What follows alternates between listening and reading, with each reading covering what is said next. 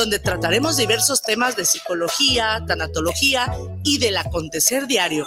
Recuerda, sábado a las 8 de la mañana, por esta señal de guanatosfm.net y por nuestra fanpage Guanatos FM Network.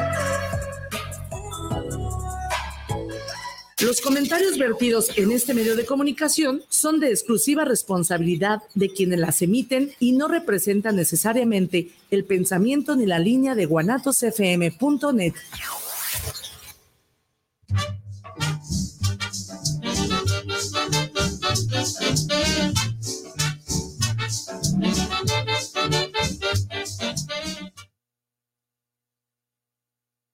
Qué gusto saludarlos. Ya es jueves. Y hoy toca entre chiles y cebollas y detrás de la chuleta.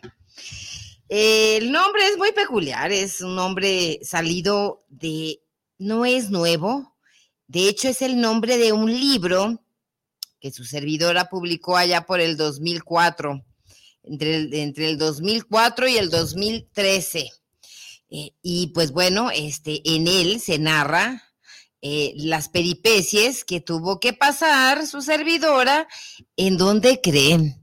En el mercado de San Juan de Dios, nuestro queridísimo mercado, el alma de los mercados, de hecho, la base, ahí, ahí es algo exquisito estar dentro de ese lugar. Y pues bueno, este, qué peripecias Meterse al mercado de San Juan de Dios no creo que es fácil, ¿eh? No es para todos. en principio de cuentas, tiene una cantidad impresionante de, de, de, puertas, que no, no, es tan fácil. Eh, que no es, no es tan fácil eh, meterse ahí. No, no, no, no crea que es este, fácil. No, no es fácil meterse. Tiene muchas puertas ¿Qué creen que aquí ya tu cuenta va? Oh, creo que mi cuenta está bloqueada. Bueno, en fin, vamos a ver. 19 de mayo del 22, para protegerte, las personas en Facebook no pueden ver tu perfil y tú no puedes usar tu cuenta. ¡Oh! Acaban de bloquear mi cuenta. Pero bueno, en fin, ya buscaremos otra cuenta.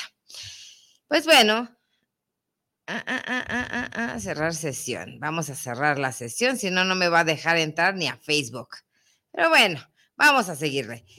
Resulta que tiene varias puertas, tiene varios baños, tiene 850 cocinas, todo lo que es eh, e, el mercado.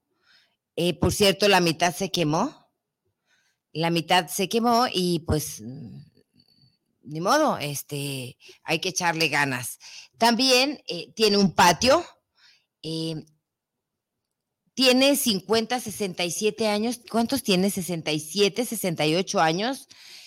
corríjanme, por favor. No por Facebook, porque creo que no estoy este, en, en eh, creo que me bloquearon mi cuenta ahorita. Pero no, no se preocupe. Esto es parte de. A ver, déjenme ver. Ah, ah, ah, ah, ah. Sesión se ha educado. Ok. Y volvemos a empezar aquí con Patti. Molto bene. Te indicaremos algunos pasos para desbloquear tu cuenta. Empezar. Déjame ver, cuenta confirmada. Pero bueno, vamos a lo que te truje. Cuenta con muchas cocinas, decíamos, se venden de todo, lo que usted no puede imaginarse de lo que no puede imaginarse. Ay, por cierto, ya llegó el agua. Ah, aquí está la Guzgue. Body Logic, el Power, Body Logic. Mm, eso está delicioso, ¿eh? Y está a la venta aquí en Guanatos FM. Es un Power, un Power para, para impulsarnos y sentirnos felices y contentos, aunque nos bloqueen la cuenta de Face. pues bueno, eh, y seguimos hablando de San Juan de Dios. Ahí precisamente tuve un puesto que vendía tortas ahogadas y también vendía comida. El, este, la renta en ese momento era extremadamente cara. Son lugares donde como son muy concurridos, tienen una plusvalía extrema. Y pues bueno, este era cara eh, este, había que trabajar todo el día. De 6 de la mañana, eh, yo, su servidora, ese era su horario, a 8 de la noche, porque tenía que reunir la cantidad de, para la renta. ¿Qué vendía? Bueno, vendía tortas ahogadas, eh, vendía pozole, vendía taquitos, vendía lonches, vendía el alma al diablo, ese nunca me la quiso comprar, decía que era un fraude, y vendía todo cuanto se podía. Viví siete años ahí ¿Y por qué le digo que viví? Porque nada más iba a mi casa a dormir. A mi casa nada más asistía para dormir. Pero este, todo el tiempo me la pasaba ahí. Había animales, había ropa, había zapatos, había perfumes, comida. De hecho, intercambiábamos la comida. Yo le llevaba tortas o pozole a la vecina y la vecina me daba gorditas o tacos de tripitas. Eh, eh, y, y podía comer usted lo que quisiera. Por cierto, ahí padecí se llama síndrome del cocinero. Ahí padecí un tiempo, mucho tiempo, el síndrome del cocinero, que cuál es, este es aquel que le da de tanto leer comida, su, cuerpo se acostumbra o, ya, ya no quiere comer, ya no quiere comer eh, y bueno, una especie de anorexia porque está usted doliendo, constantemente todo lo que lo que había. Y este tuve una dieta de hecho este había un muchacho varios muchachos que me ayudaban a vender ahí y la mayoría los padecimos. Padecimos ese síndrome esa anorexia extraña y pues bueno comíamos sandía comíamos eh, fruta. Prácticamente nuestra dieta era base de frutas. Y por qué viene el entre chiles y cebollas y detrás de la chuleta Resulta que ayer tuve un incidente en mi casa, que es su casa, que no es de importancia, pero sí lo es. Aquí todo hay que tomarlo de a medias, hay que mantenernos siempre en el entre. Su servidora lo hace para no complicarse, porque si nos vamos a los extremos no podemos verlo ni podemos arreglar absolutamente nada. Pues resulta que tuve un altercadillo ahí, un, este, tuve que preguntar y hacer preguntas extrañas. Eh, ¿A quién? Bueno, a uno de los miembros de mi familia y estoy, estaba preocupada, no, no, no preocupada, preocupada. O sea, sí. Un paso antes del ocuparme para poder tener todos los elementos y poder actuar con respecto a, este está yendo a la preparatoria, es un muchacho adolescente, hay que platicar muy seguido con los adolescentes, porque bueno, porque hay que saber qué piensan y al saber qué piensan, pues también preguntarles qué quieren en un futuro. Cuando ya son adolescentes, pues están a un paso de ser adultos y pues bueno, este, mi, mi labor aquí como, como mamá es, es intentar eh, mm, esclarecer el camino, por lo menos decirle, mira, allá al fondo de este llano hay un árbol. Si tú llegas a ese árbol, em, tendrás un, un, trofeo. ¿Por qué? Bueno, porque vas a caminar. Pero resulta que el árbol está a 15, 20 kilómetros y tal vez este, se vaya a cansar. Entonces, en el intervalo, la vida se trata del camino, no el objetivo. La vida se va construyendo del camino que se va creando. Pues bueno, eh, darle metas, saber qué piensa, este, al platicar con ellos, eh, uno se da cuenta de qué es lo que traen en la cabeza. Y le estaba narrando precisamente a esta cría, a mi crío Osvaldo, saludos, mi vida, le estuve narrando algo que, que escribí hace buen rato eh, y que me encantaría este, mostrárselo. Este es un ante, una antesala a lo que después se vivió, o lo que después escribí entre chiles y cebollas y detrás de la chuleta, que fue muy doloroso, fue una parte de mi vida que, que la viví extrema, con muchas, muchos gozos y con mucho dolor también. San Juan de Dios me dio mucho, mucho. Y ahí les va. Este cuentito se lo tuve que contar. Dice, hubo una vez una señora que trabajaba vendiendo comida en un mercado que se llamaba San Juan, que se llama San Juan de Dios. Ahí conocí a más de 100 niños adolescentes que se mudaron de sus lugares de origen para trabajar en la ciudad y así mandar dinero a sus madres. ¿De dónde venían estos niños? De varias partes de la República y de varias partes del Estado. Que vivían, o sea, para mandar a sus madres dinero que vivían en los ranchos en su rancho. Pero poco tiempo duró el gusto, porque una pandemia que se llamaba el H1N1 obligó a que se cerrara el mercado. Y por ende, pues bueno, los muchachos ya no tuvieron empleo. Estaban atrapados. No tenían empleo aquí, no tenían cómo devolverse y estaban, se sintieron atrapados. No tenían cómo devolverse a sus lugares de orígenes, así de que, ¿qué creen? Y obligó a que se, cerrara el mercado, se cerró por un mes y como digo, pues bueno, este, por ende, los niños también se quedaron sin trabajo. Esto trajo como consecuencia que se metiera también este, unas personas que les pedían dinero, que primero se metieron prestando dinero al mercado. Después de eso se metieron este, para prestar, se suponía, dinero en el mercado y pues bueno, después se los cobraron. Varios locatarios lo aceptaron y a los niños los invitaron a trabajar con ellos, como algunos eran halcones, tenían nombres de animales, hijos. Eh, sin querer transgredir, ni mucho menos, invitaron a unos a trabajar como halcones, como mulas, como tlacuaches y algunos otros como cocineros. Les pagaban cierta cantidad que era muy, muy interesante mucho para un niño. Y era por semana. Los niños se sentían felices y hasta consumían más, este, más comida, podían comer, este, estaban felices. Pero un día cambió el sueño. Estos empleos solamente se llevaban a cabo por una temporada y de repente se empezaban a desaparecer esas criaturas. Eh, duraban cierta cantidad de tiempo y yo lo narro ahí en el, este, entre chiles y cebollas y detrás de la chuleta. porque Bueno, porque iban estos muchachos, yo les cocinaba por lo general, eh, porque cocinaba para ellos. Mm, eh, llegó uno que le llamaban el, el pañal, era el pañal, era el mocos, era el negrito, este, era X, X y X, uno trajo a todos venían de varias partes, como lo digo, de la República, de, este, de la República y, otros de, del Estado, fuera del Estado. Y bueno, este, resulta que después vivían ellos en comunidad, o sea, se, se juntaban, rentaban entre varios un cuarto y, y, después, oye, ¿no has visto a Luis? No, oye, ¿no has visto al pañal? No, es que tenemos dos días que no lo hallamos. Y, así fueron desapareciendo poco a poco, uno tras otro.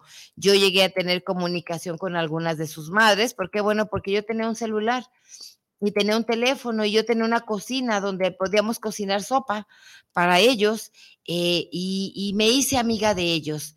Poco a poco se fueron desapareciendo unos, los últimos que encontraron, pues bueno, estaban allá debajo, de, en unas camionetas debajo de los puentes del milenio niños engañados, niños que fueron, este, ¿por qué niños? Ok, estoy hablando de muchachos de entre 14 a 20 años. Eh, esas edades eran muy niños. Ah. Fue muy triste, muy triste poder después constatar qué les había sucedido. Y así nace entre chiles y cebollas y detrás de la chuleta. Y yo narrando y apuntando lo que le había pasado a Luis, lo que le había pasado al Carlos, al pañal, al mocos, y, esto mm, salió ayer. Cuando, cuando yo saco ese libro, pues bueno, por supuesto que era para la memoria de esas criaturas, de esos muchachos que se vinieron con un sueño, con una fantasía, y que aquí se dieron de topes con una realidad espantosa, que también venían huyendo ya también de eso, de esa situación. Después, cuando empezamos aquí en, en este programa, aquí en Guanatos FM, yo trasladé el nombre porque no se me olvida, para que no se me olvide entre chiles y cebollas y detrás de la chuleta, situaciones que, que pasan este, dentro de eh, y que eh, pocas personas conocen las realidades, conocen realidades y que no se nos olviden que hay, que hay realidades que no pueden dejarse en el olvido.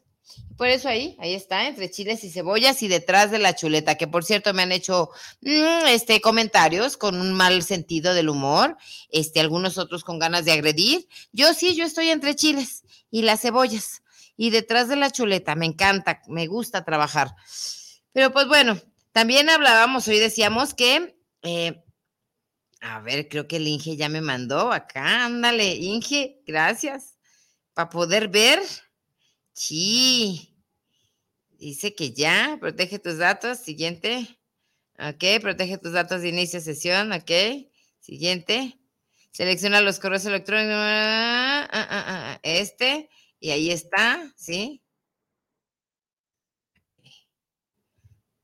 En fin.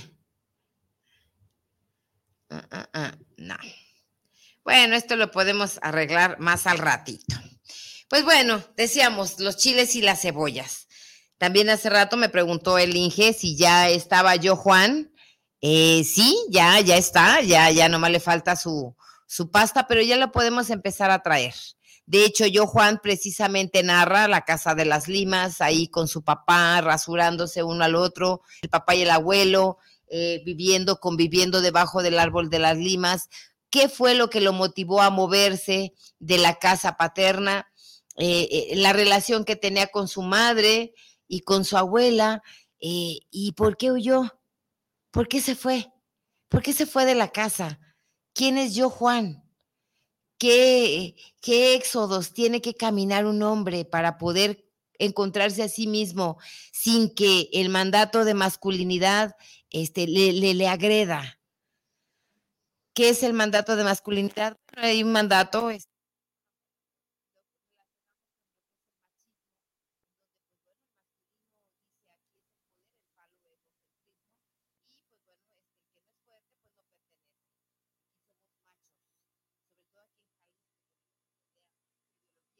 Y pues bueno, este, ¿no? y el que no, no, no, entra en ese canon, pues bueno, entonces pues, le llaman, con todo respeto, disculpe la expresión, pero le llaman o foto, mariquita, o, o pocos huesos, en fin. Entonces, ¿por qué? Bueno, porque no obedece al, al mandato de masculinidad. Y, o es mandilón,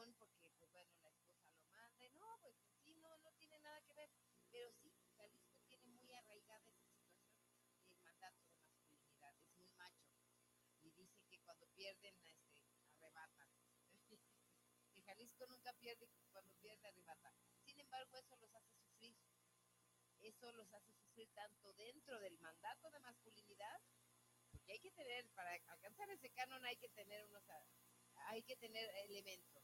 Y para estar fuera del mandato de masculinidad y ser un poco más sensible, más amoroso, empático, en fin, también tiene que tener otro carácter otra, otra forma de verse. Entonces, este, ah, no es fácil ser hombre, ¿eh? No, no, no es fácil. Por un lado te ataca el mandato de masculinidad y luego por el otro te ataca el mandato matriarcal y por el otro pues te ataca la sociedad y la realidad.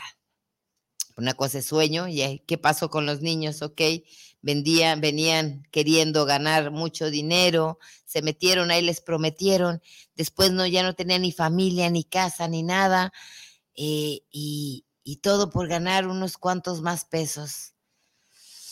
Y este, persiguiendo precisamente el sueño. Hay un sueño americano y hay otro sueño de la ciudad.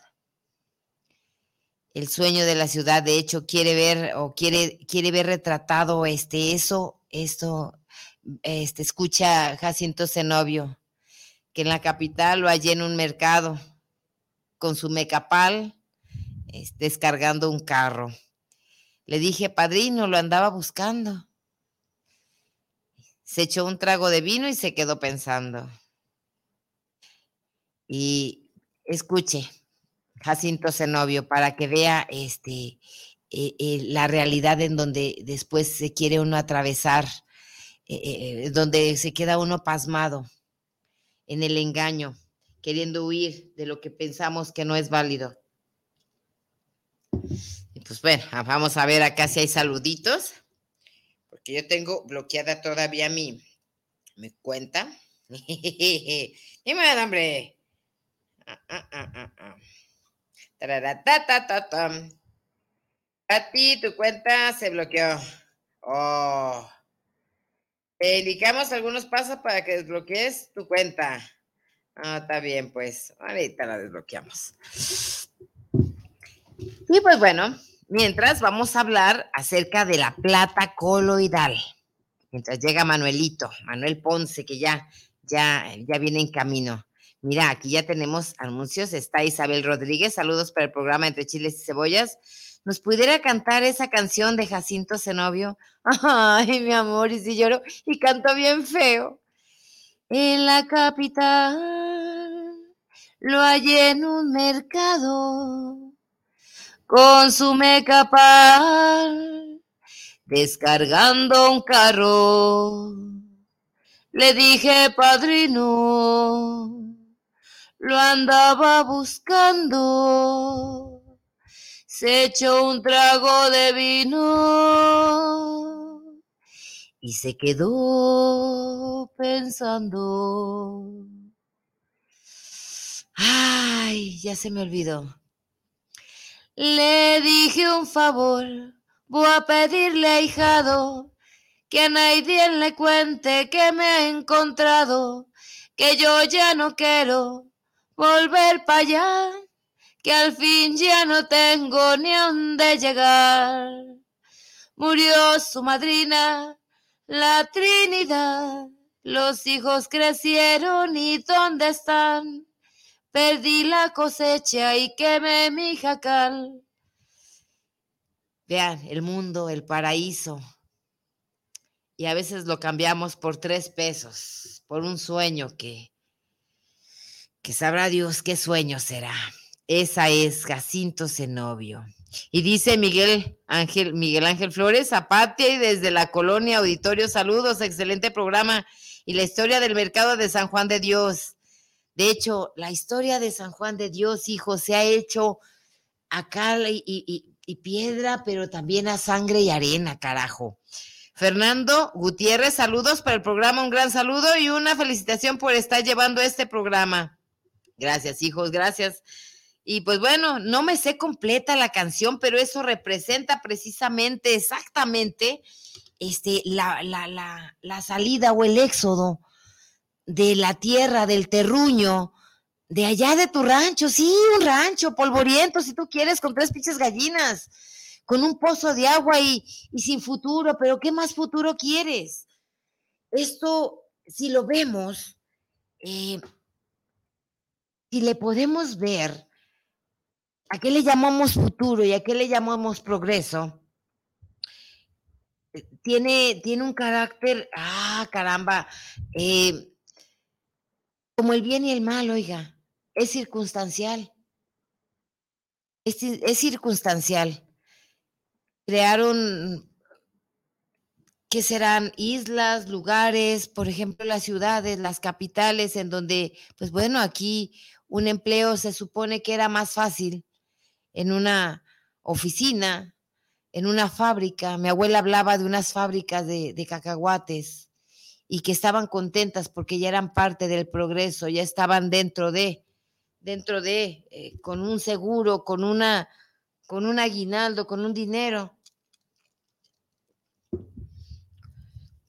con su, con un, con su dinero y con, con, ya con, podían pagarle después y cuando se jubilara, con una jubilación y se supone que tu vida iba a estar más tranquila y más, más plena, pero resulta que trabajabas todo el año para ganarte 15 días de tu libertad, para ir al rancho. ¿Mm? ¿Mm? Explíquemela. 15 días de tu vida, trabajabas todo el año para ganarte tus 15 días para ir a visitar el rancho. O 15 días de vacaciones. O sea, trabajas todo el tiempo para poder ser capaz de poder valorar que tienes 15 días. ¿Y allá en el rancho qué? Ok, no había que comer. ¿Cómo no? Claro que, claro que había. Hay pollos, hay gallinas, hay quelites, hay frijoles, hay nopales, hay sol, hay tierra fértil, hay riachuelos, hay libertad, hay oxígeno, hay vida pero nos crearon ese concepto de, ah, vamos a la ciudad. ¿A qué?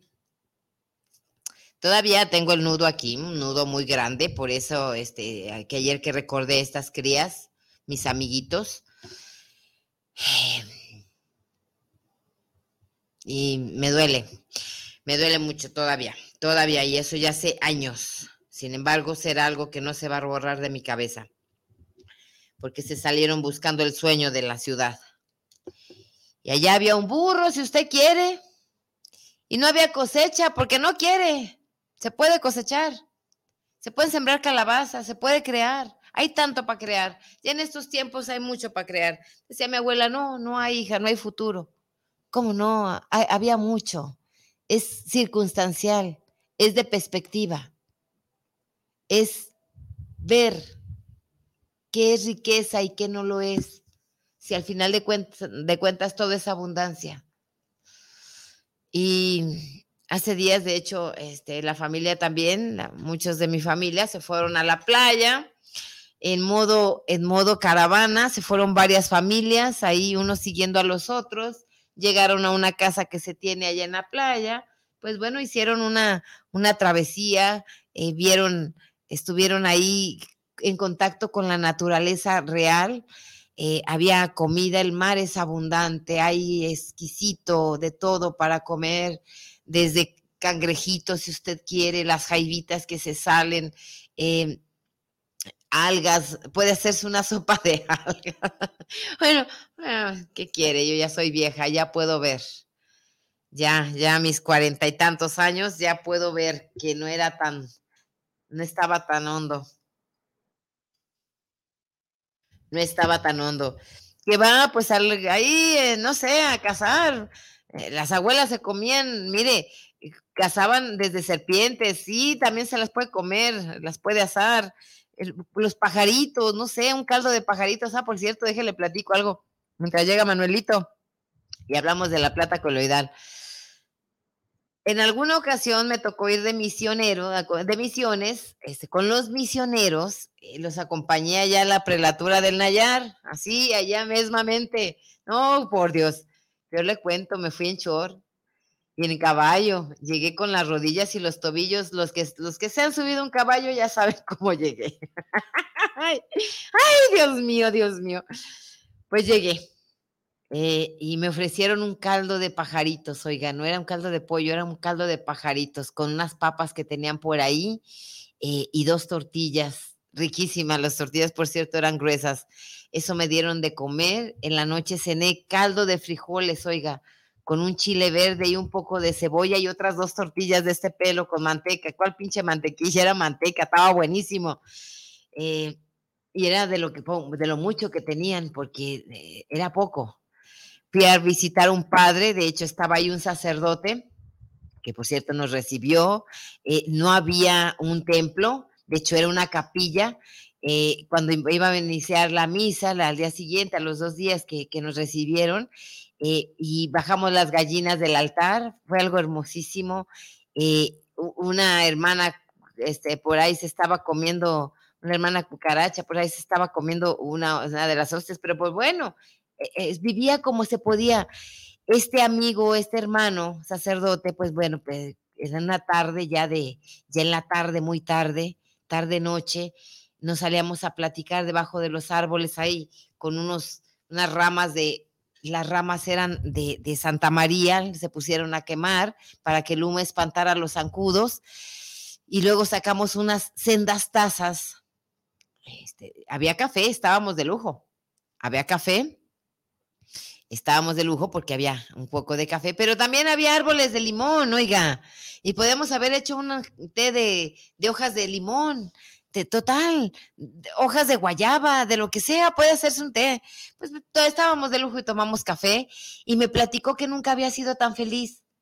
Él tenía cinco gallinas, ponían diario, tenía una chiva, tenía un burro, eh, tenía un camastro y dos cobijas, tenía tres platos y una cazuela y una olla. Era riquísimo. Al final de cuentas, ¿con quién estaba compitiendo por lo que ocupaba? y fue feliz y me, y me dieron de comer mi caldo de, pajaritos. El día siguiente, pues bueno, me fui con ellos para ir a sacar eh, papas que eran camotes este, debajo de la tierra, eh, las, eran papas, también camotes y, pues bueno, se vive como se puede y, y eso es ser feliz. Él decía que estuvo muy contento, estaba viviendo muy feliz ahí que encontraba verdaderamente el amor de Dios a, eh, a, través de la naturaleza y de las personas, que no había competencia ahí por querer ser unos más que otros. Y sí, viéndolo bien, este, no se ocupa tanto. El problema es la competencia, el querer ser más que el otro a partir del mandato de masculinidad. Pero en fin, este, eh, eh, eh, somos felices. A ver, aquí ya tenemos más. Regina Torres, saludos a mi gran amiga Pati Arceo, la excelente escritora, hija. ¿Cuál? Solamente narramos. Con humildad. Um, ya. Regina, te quiero. Alma Villaseñor, saludos. Yo quiero comprar su libro de Eva. ¿Dónde lo puedo comprar? Hija, se va a volver a activar este el, en, en, Amazon. En Amazon vamos a volver a publicarlo. Héctor Azueje, saludos desde Mérida, Venezuela. Saludos a la escritora Patricia Arceo. Yo quiero comprar sus libros porque es muy interesante su destino en, las letras. De hecho, mira que sí escribo algo distinto, ¿eh? No soy parte del canon, de donde quiera me han corrido. bueno, ¿por qué quieren? ¿Se acuerdan de Nietzsche? De hecho, Nietzsche tampoco nunca entró en ningún canon, ¿eh? Él, este, ni poeta, porque los poetas dijeron, no, no cumple con las expectativas que nosotros tenemos en el canon, ni como filósofo, porque dijeron los filósofos, no, este tampoco no cumple con las expectativas que tenemos aquí en el canon de los filósofos, eh, como, como novelista, pues tampoco, pero es el mejor. Yo, bueno, este, eh, ¿por, qué, eh, ¿por qué escribir? En principio de cuentas, porque hay mucha imaginación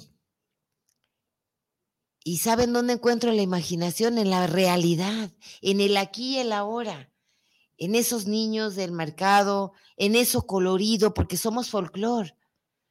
Todo ser humano es folclor y otra cosa, este, algo interesante, escribir para qué, eh, este, para poder transmitir cómo percibo yo ese folclor, ¿qué es folclor? Lo que vivimos, lo cotidiano lo cotidiano, la forma de hablar, la forma de expresarse. Cada región, cada lugar, cada ciudad, cada país, cada cuadro, cada colonia tiene su idiosincrasia. Y, cada quien ve la, su realidad este, de, una forma peculiar. La mía como escritor, pues también este, es de esa manera. ¿Qué quiero educar? Yo no quiero educar a nadie, nada más quiero compartir lo que yo veo o mi, o mi perspectiva de X o Y o Z de cómo yo veo mi entorno. Eva, bueno, ya, ya hemos platicado, Eva tentada por las horas, es alguien que, que le toca sufrir, pero ¿quién no ha sufrido? La vida es un drama, la vida es dramática, la vida es cabrona. Y a la vida hay que enamorarla, hay que cantarla, hay que darle besos. Y si se voltea hay que agarrarle las nalgas, decían. Entonces, eh, ¿por qué? Bueno, porque hay que quererla como es como viene y buscarle el modo, ¿eh? ¿Cuál modo? El que fulano, sutano, mengano, perengano diga, no, el modo que tú tienes de ver la vida. Porque cada quien vive su propia sintonía y hace su propia historia. Todos, de alguna manera, somos actores de nuestra propia historia y escribimos nuestro propio libro con sangre, sudor y lágrimas. No es fácil. No es fácil vivir, pero tampoco imposible. Decía mi abuelo que no era fácil vivir, sino saber vivir. Y sí, sí, había que saber vivir.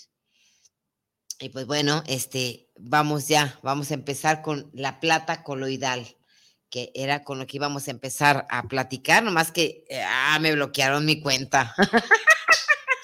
Está bien, hombre. Así voy a descansar un rato. Mm. La plata coloidal ¿Para qué se utiliza? ¿Eso por qué?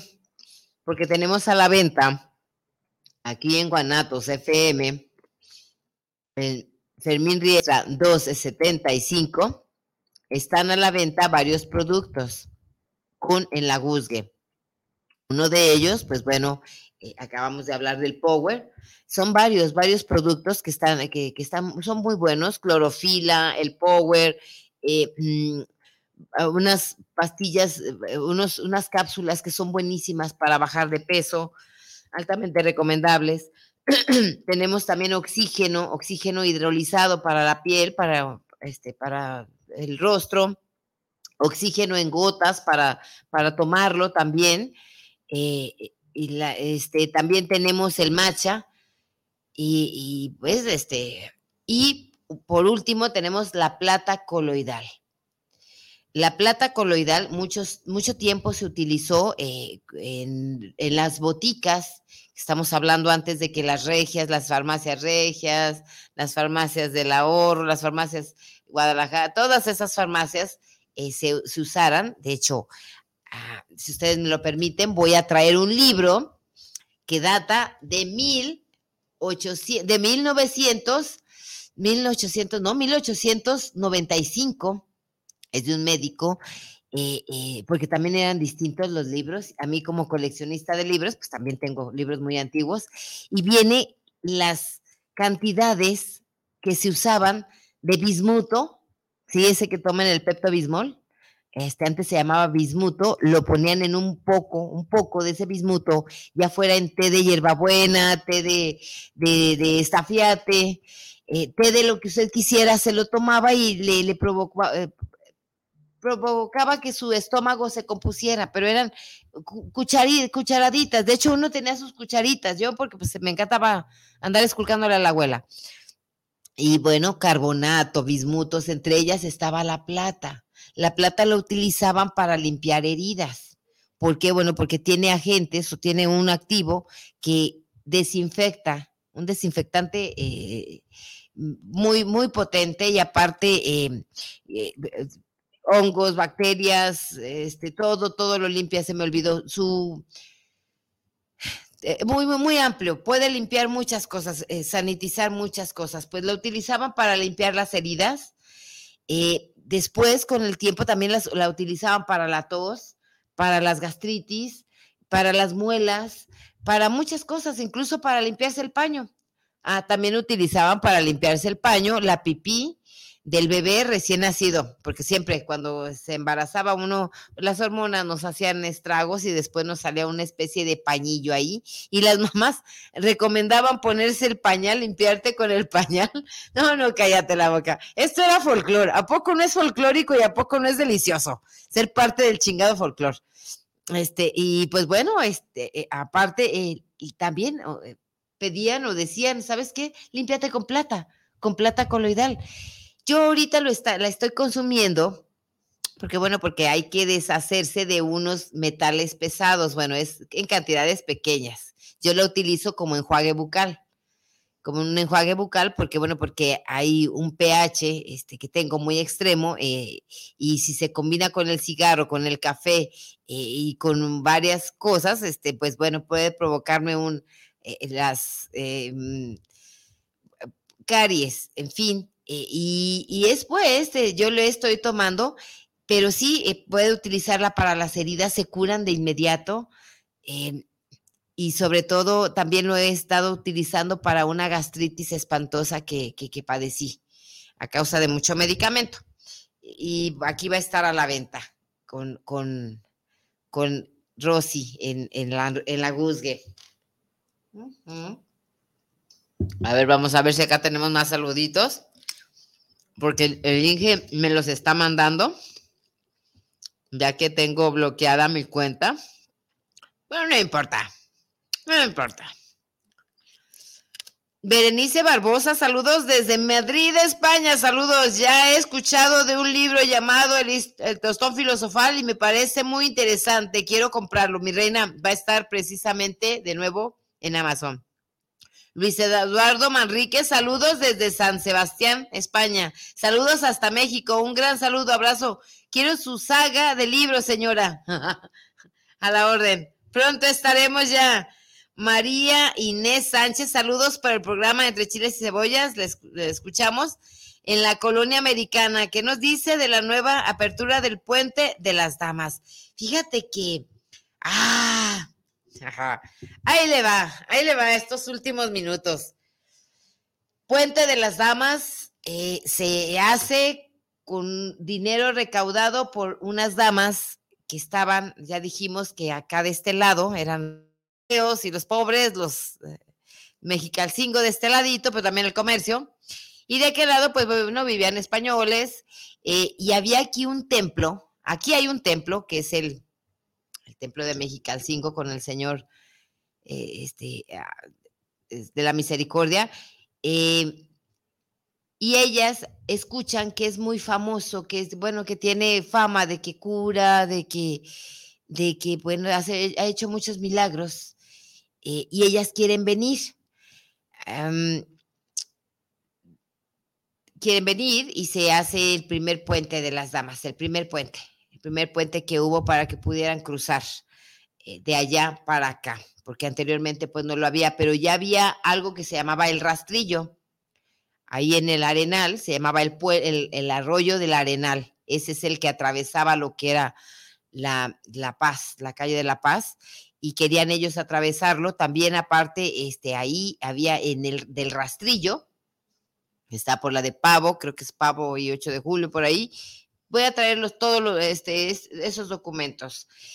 Eh, y había sangre y aparte querían cruzar, entonces ellas muy devotas, mujeres muy devotas, no sé si usaban guarache, pero muy devotas, juntaron sus dineros y ellas hicieron un puente. Mandaron construir ese puente que es el que se tiene, porque hubo varios, hubo varios y ese fue el primero el que se desenterró. En la apertura, mm, fíjese que esto debió haber sido, disculpe si soy sincera,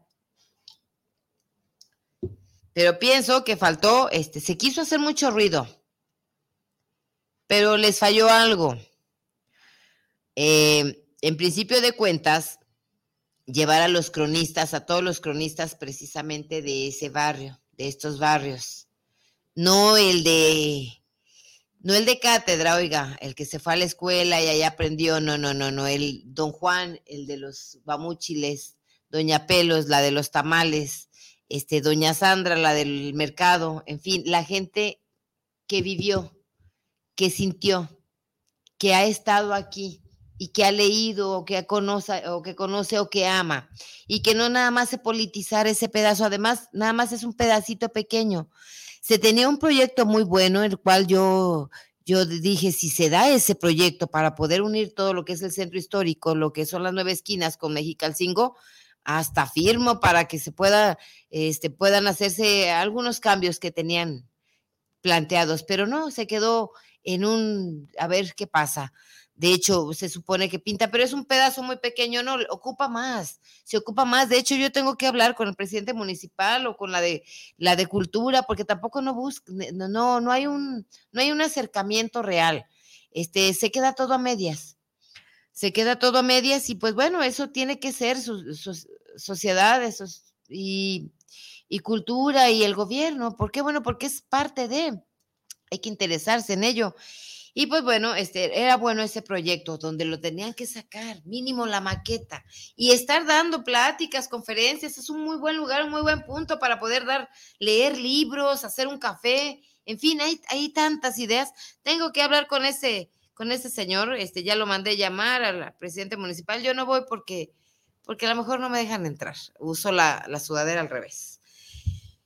Pero no, un día de estos vamos a tener que, y sí hay mucho, mucha idea para poder hablar del ombligo o del centro, del epicentro de lo que es la idiosincrasia de todo Jalisco. Y empieza precisamente ahí, con ese pegar o con ese juntar y ese maridaje, hasta mestizaje de entre Mexicalcingo y el, arenal que los dividía y Guadalajara de los inicios. Este sí, se da un mestizaje y, es lo que le después, como herencia, como, como parte de, nace lo que es Guadalajara y después de ahí Jalisco toma sus bases. Aquí es, ahí es precisamente. Y eso es lo que significa para mí, para mí, eh, el puente de las damas, eh, la unión entre los mexicas y los españoles y dan comienzo a esta hermosa ciudad de Guadalajara su y la idiosincrasia de Jalisco. Achi, achi Y sí, hay que, hay que darle, eh, se pueden hacer café, se puede, ¿no? Hacer un café, dar lecturas. De hecho, ¿saben qué? Vamos proponiéndonoslo, vamos haciéndolo, eh, vamos intentando hacerlo, a ver si nos lo permiten.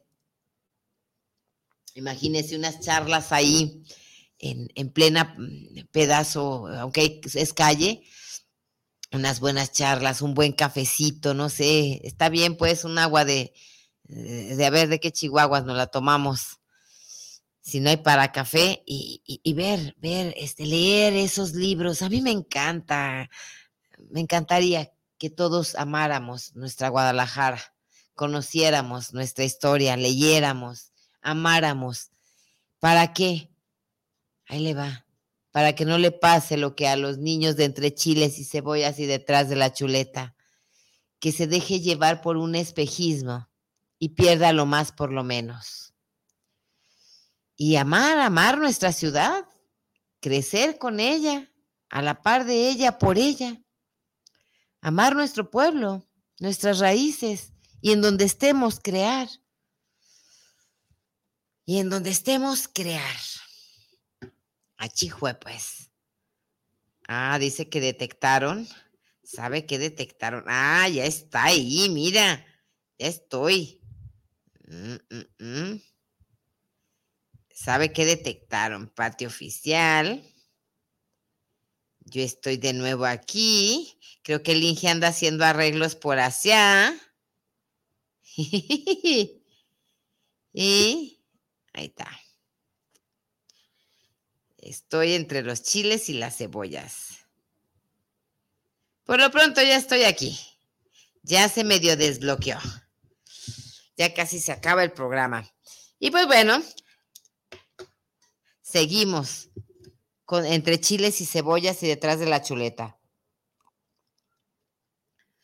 Pues bueno, ya le platiqué cómo, cómo nace ese libro, que pronto lo sacaremos. De hecho, precisamente se me pidió que lo sacara de circulación porque era extremadamente crudo. Era extremadamente muy crudo, muy real. A veces la realidad supera la fantasía, oiga. Era demasiado crudo, demasiado triste, demasiado agresivo para el solo escucharlo, el solo hecho de leerlo demasiado. ¿Por qué? Bueno, porque lastimaba al, ente. Eh, los muchachitos hay 14 años, 15 años, se vienen de sus pueblos, son engañados vilmente y después los encuentra uno. ¿Cómo no tiene usted una idea? Fue, fue feo. El mocos, el pañal, el perro. También había uno que le decían el delfín. Y también había otro que se llamaba el nueve. ¿Sabe por qué le decían el nueve? porque todos los días decían, es que no he vendido. No he vendido el 9. Y pues bueno, así y así terminaron esas crías. No volví a ver a ninguno. Terminaron en otros lugares. Sus madres pues preocupadas, angustiadas, preguntando en dónde estaban. Y no, bueno, este no hay no hay culpables ni para qué echar culpas, oiga. Eh, era un espejismo creado por un sistema es el mismo sistema. Y pienso que es el del patriarcal. El mandato de patriarcal. El mandato patriarcal. Si no traes dinero, no vales. Si no traes tal celular, no vales. Si no traes tal, tal tipo de zapatos, no vales. Si no traes tal marca en tu ropa, no vales. Ya cuando los veías tú con su mariconera de marca, era marca patita, pero él traía su marca. Y luego ya sus zapatos de tal marca, este, porque también había unas exclusivas marcas. Y ya de que lo veías con su camiseta, su, su mariconera y sus zapatos, decía, ay no, hijo de mi vida, también tú. Ya vas, ya te pescaron, ya te dejaste, pues que de veras no sabes hacer otra cosa. Traían sus distintivos. Y a los poquitos días ya después ya no los volví a saber. Sabrá Dios en dónde terminaban. Sí sabemos, pero Ahorita no vale la pena ni pensar. Ni pensar. ¿Y qué les parece si leemos ya para estos últimos minutos De hecho, saludos a Manuel, este, a Manuel Ponce, que andaba aquí. Mira, aquí tenemos a Paterceo. Ingresa tu contraseña. Déjame ver si me deja ingresar.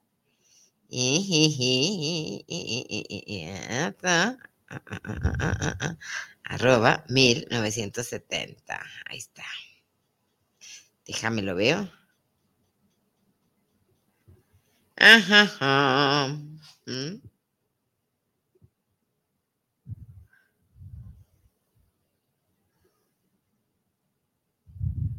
A ver si acaso me deja entrar. Dice que no, que no. Pero bueno, vamos a leer. ¿Qué le parece si leemos un poquito? Aquí traemos unos poemas. Y pues bueno, este, puede encontrar los libros en Amazon. Ahí le va algo del postdata al amor de mi herida. Sí, caricias. ¿Qué le parece? No, aquí está. Ahí le va.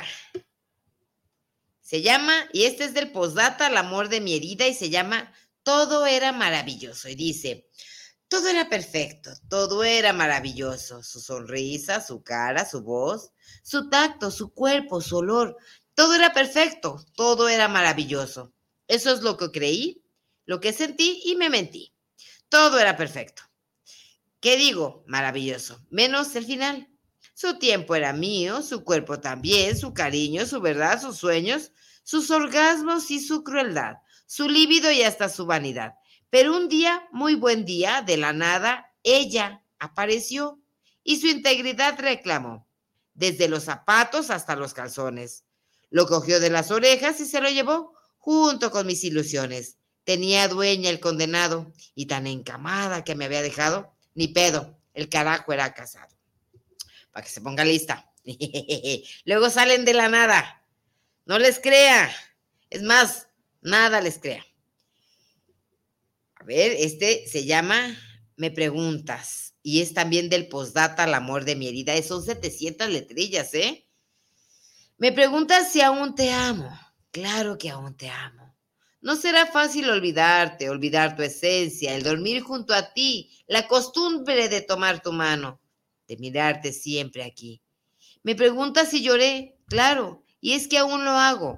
Cuando recuerdo tu ausencia y lo bello de un te amo, me preguntas si aún te extraño y te seguiré extrañando. Te idealicé como a un dios, te acomodé dos alas y viví a tu lado miles de vidas, millones de años, pensándome enamorada. La costumbre de besarte, de mirarte y acariciarte no es tan fácil borrarla.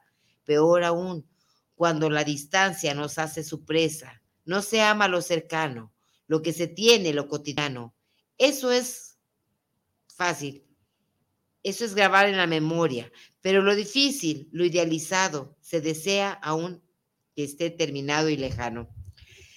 De hecho, ¿saben cuál es el amor perfecto y cuál, qué es el amor verdadero?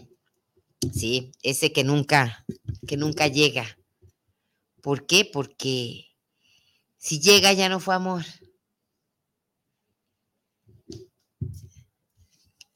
El amor es el camino hacia. ¿No le ha tocado? Dice, ah, me voy a poner a dieta. Ajá, sí, dieta, porque quiero ponerme este pantalón y mientras está buscando qué comer para bajar de peso y mientras está yéndose al gym o ahí alrededor de la unidad de su casa o donde usted quiere, en la almohada ahí haciendo ejercicio y está disfrutando de sudar y decir es que la meta es ponerme este pantalón. Ya un día llega y, ya se le olvida el pantalón y después mm, ya llegó a la meta y se le olvida. Ah, sí, puedo bajar los otros, porque ya sabe que se puede hacer, que ya no es un sueño, que puede hacerlo. También, este, cuando quiere comprar un celular, ¿cuánto tiempo dura juntando? Ahí voy a comprarme un celular y quiero este celular y ya cuando llega y lo compra, pobre celular, al rato ya está ahí quemándose o en fin, perdemos el interés cuando llegamos y tomamos el objetivo.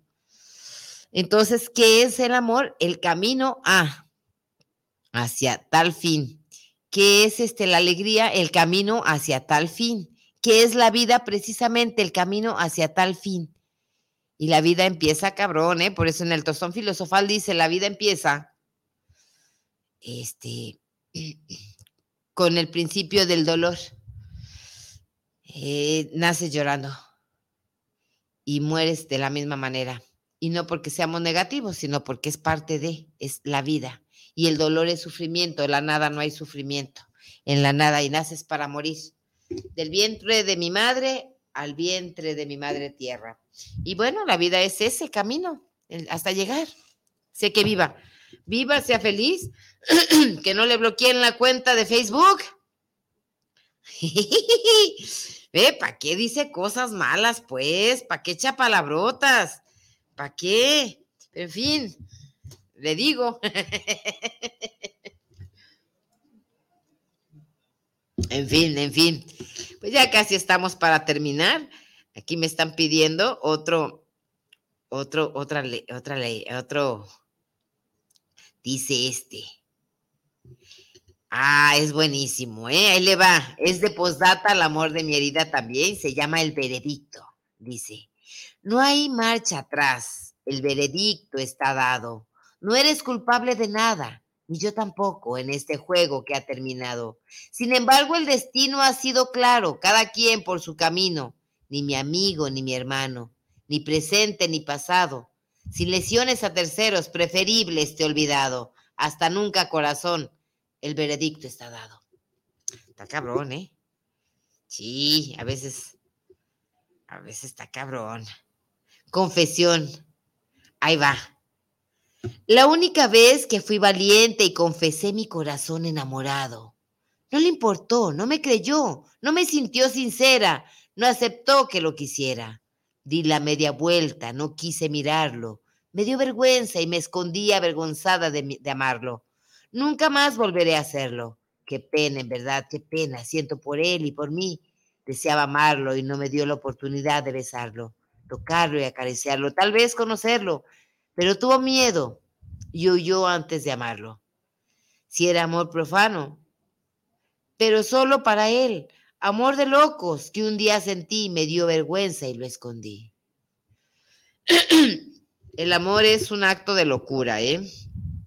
Sí, según su, su servidora, el amor, y aquí lo narro precisamente en el postdata El amor de mi herida, que es un poemario, son 700 letrillas, y se narra precisamente así, el, el amor es una locura.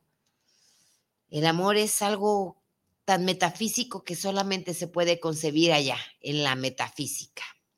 Pues bueno, ¿qué creen? Lástima, se terminó y yo no acabé de ver el programa, pero en fin, estoy bloqueada. Qué chido. Pero bueno, en fin, ya nos veremos al rato. Ya nos veremos al rato. Ahorita intentaré desbloquearlo. Diviértase, coma rico. Si ya comió, pues provecho. Y si no, pues entrele, entrele a las tortillas. No se preocupe si engorda. Usted sea feliz. Pues bueno, vámonos. Esto fue entre chiles y cebollas y detrás de la chuleta. Nos vemos mañana con el unicornio. Vámonos, chinge. Creo que ya casi estoy fuera. Vámonos.